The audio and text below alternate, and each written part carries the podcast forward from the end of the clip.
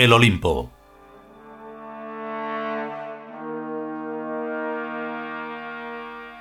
Octavo capítulo.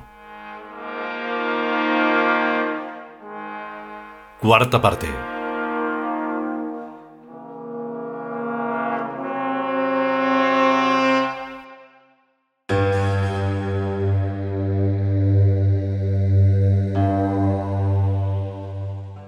Cuando las tres crisis converjan en una misma época. La crisis de la familia, la crisis de la economía y la crisis de la inteligencia. DACA por respuesta. La que a nosotros más nos interesa por ahora es esta última. La inteligencia media y general humana ha entrado en crisis por la creciente sofisticación que los youth hemos impuesto aún sin saberlo a la problemática vital. De súbito hemos llenado el mundo de cacharros complicadísimos que esa inteligencia media y general humana ya no puede comprender ni entender, a la vez que hemos llenado el mundo de sistemas ideológicos de igual complejidad, tales como una economía mundializada, una filosofía de los valores absolutamente inteligible para ellos, un sistema de relaciones laborales que no tiene nada que ver con los de la historia humana y una forzada finalidad trascendente que los destruye. O sea, Dice Mirta. que los humanos están quemando sus vidas en los más necios placeres, porque ya no tienen ni idea de para qué han nacido. Exactamente. Afirma K. Hasta ahora, los distintos grupos humanos tenían una cierta conexión con la realidad total de este universo y con el numen.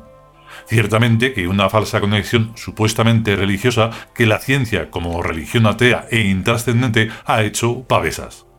Ahora a la humanidad no le queda más que su soledad en un universo frío y físico e inconsciente que la ha producido por un azar vano y efímero.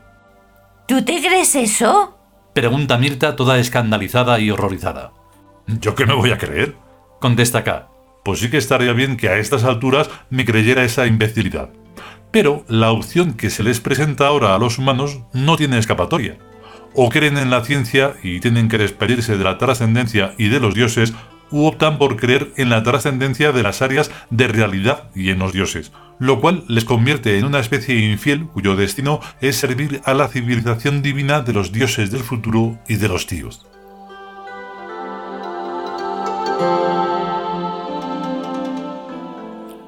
A los habitantes del Palacio Imperial del Olimpo, esta santa opción les parece de perlas. Ya iba siendo hora de que las bacterias humanas vuelvan a edificar templos espléndidos e inmensos como islas de coral en nuestro jardín, en vez de las antiestéticas instalaciones fabriles y petroleras con que esas impías bacterias estropean el suelo olímpico. Hay que acabar de una puta vez con la industria humana, propone el dios Lor a rajatabla desde uno de los tronos imperiales de la cumbre. Quizás lo más difícil de hacer entender a la mente humana es que una misma gente puede estar habitando a la vez en muchas épocas del tiempo, lo mismo que puede estar habitando a la vez en muchos metros cuadrados del espacio. Y mira que es lógico. Cada época es un número variable de años, lo mismo que cada habitación es también un número variable de metros cuadrados. Las habitaciones se comunican y se puede pasar desde cada una a todas las demás. Pues exactamente igual pasa con las épocas, que desde cada época puede uno pasar a cualquier otra época del tiempo. Si esto se entiende, uno es Tiud. Si no se entiende, uno es humano. Pero a lo que íbamos. Oída que se hubo la propuesta del dios Lor, los restantes dioses del G5 opinaron desde sus respectivos tronos. La primera en saltar es la diosa Mirta, genio y figura hasta la sepultura. ¿Y eso cómo va a ser?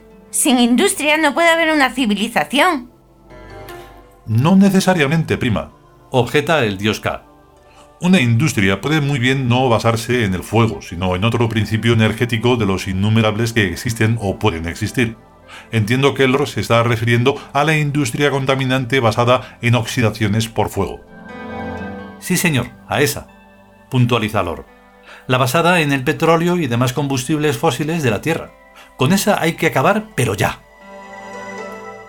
¿Y por qué otro principio energético se puede sustituir? Pregunta nadie un poco perplejo. Toda forma de energía es destrucción de alguna forma de materia. ¿Es pues aceptable la industria basada en la energía? Los dioses se miraron en silencio reconsiderando la cuestión.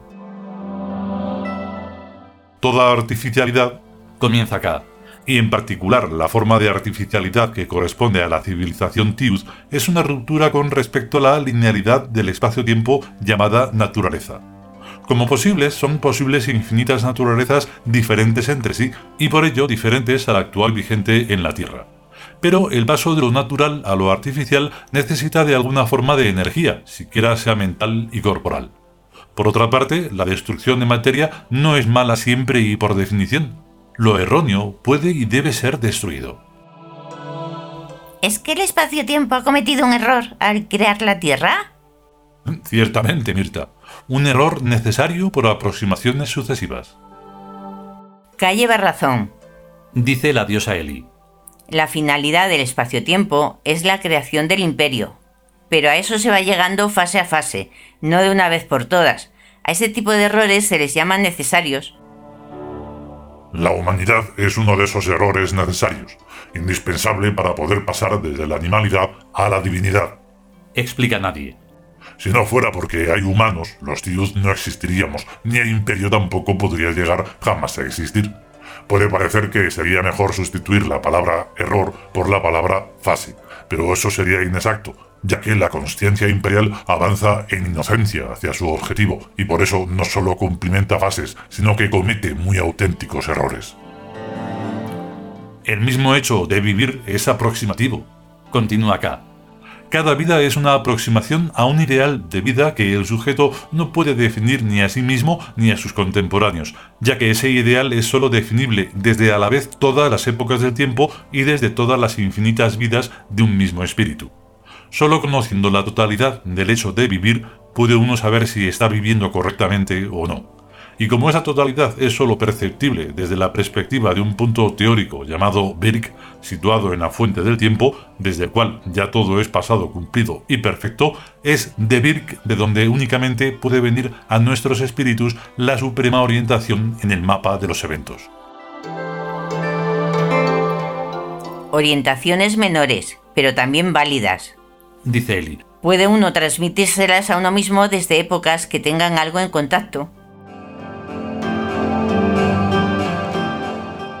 Siempre en el esquema de la coexistencia y simultaneidad de todas las épocas del tiempo y de estar reencarnado en todas esas épocas.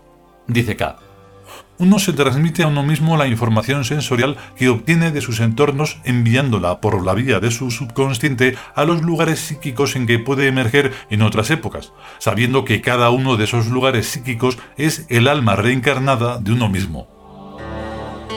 Todas esas afirmaciones, dice nadie, se van deduciendo unas de otras como los corolarios de un teorema, con simplemente superficializar la linealidad del tiempo, o tal vez ubicarla olvidándonos del reloj y poniendo nuestra atención en la situación. Si alguien está haciendo algo moderno en un pasado de miles de años atrás, ese alguien pertenece a nuestra época y de algún modo está con nosotros. El acto de intentar investigar la realidad nos unifica a todos como el centro de una rueda unifica a todos sus radios. A ese acto tiene que corresponder necesaria e inexorablemente una modificación física del tiempo, distinta a la forma que el tiempo tiene para quienes no se interesan por la realidad.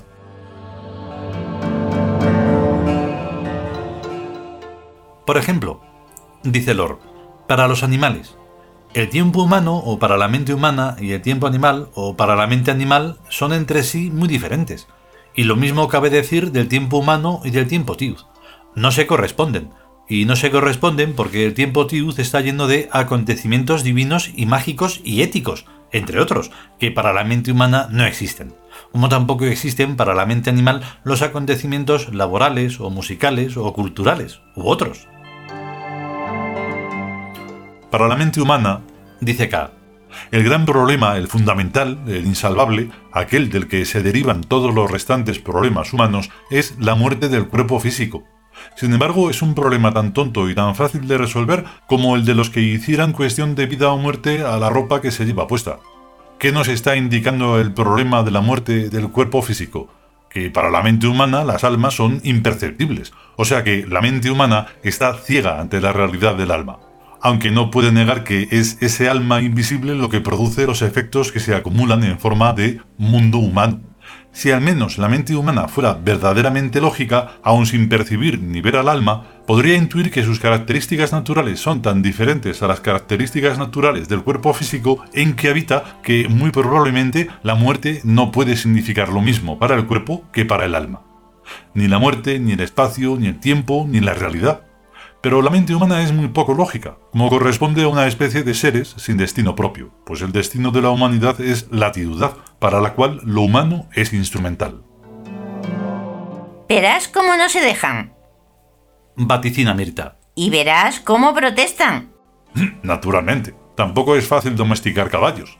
Dice K. Ni explotar a los restantes animales. Domesticar y explotar a los seres humanos requiere su maestría y su técnica, mucha paz y dulzura, nada de violencia ni de crispaciones. Dinero va y dinero viene, vicios van y vicios vienen, bienestar y comodidades y la engañifa de la felicidad. Si fueran lógicos, los humanos desconfiarían de la felicidad. Dice Eli con su proverbial sapiencia. Pero la felicidad los deja tan mansos e indefensos como un pesebre repleto de buen pienso a los pura sangre. Por eso hemos de llegar cuanto antes al mundo feliz de Aldous Huxley y demás utópicos, a una situación tan paradisiaca que los humanos hasta se dejen castrar y operarles el cerebro para así disfrutar mucho más. Dice K desde su trono. O bien a una situación tan infernal que ya les dé igual lo que se haga con ellos. Dependerá de cómo se comporten.